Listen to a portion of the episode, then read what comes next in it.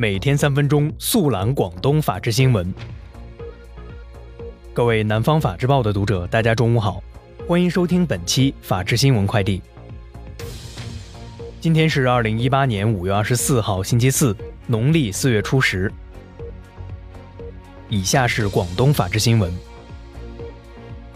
五月二十二号上午，省公安厅政治部在广州市公安局召开全省辅警改革工作专题座谈会，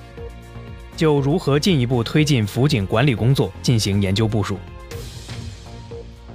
近日，广州天河警方抓获一名盗窃案嫌疑人，在其住处搜获八本标注为传世之宝的自制系列盗窃秘籍。也正因为此，警方初步掌握程某另涉案五十多宗。近日，深圳罗湖警方抓获一名扒窃嫌疑人，绰号阿龙，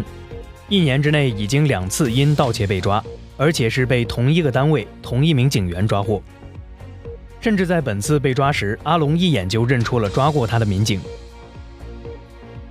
近期，深圳一家公司老板因涉嫌拒不执行判决裁定罪被检察院逮捕。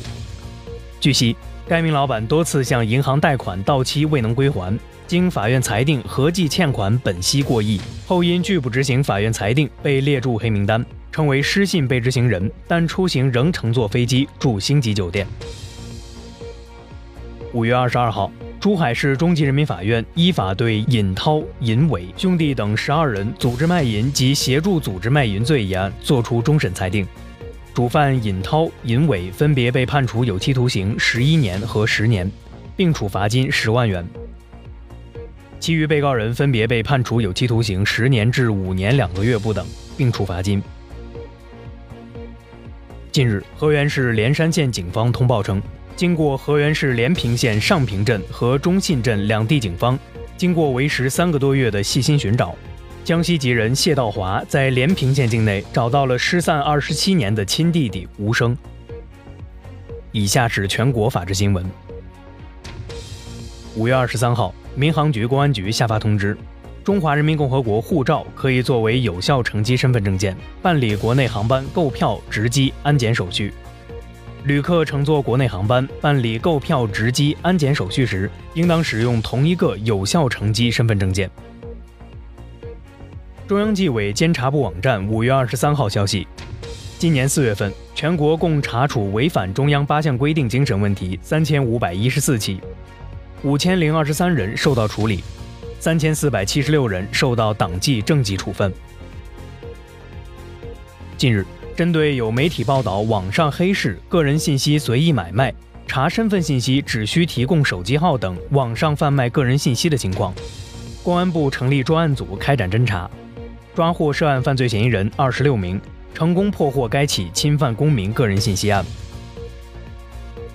近日，沈阳市公安局捣毁一个利用虚假期货交易平台实施网络诈骗的犯罪团伙。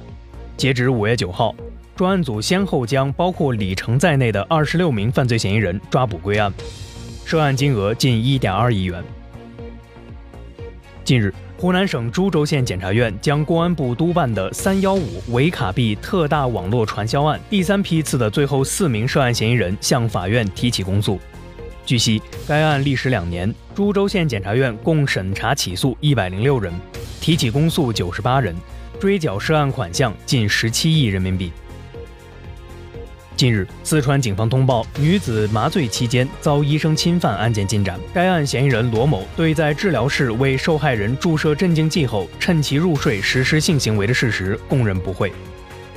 目前，罗某因涉嫌强奸罪已被依法刑事拘留。以上就是本期法治新闻快递的全部内容，感谢您的收听，我们下期节目再见。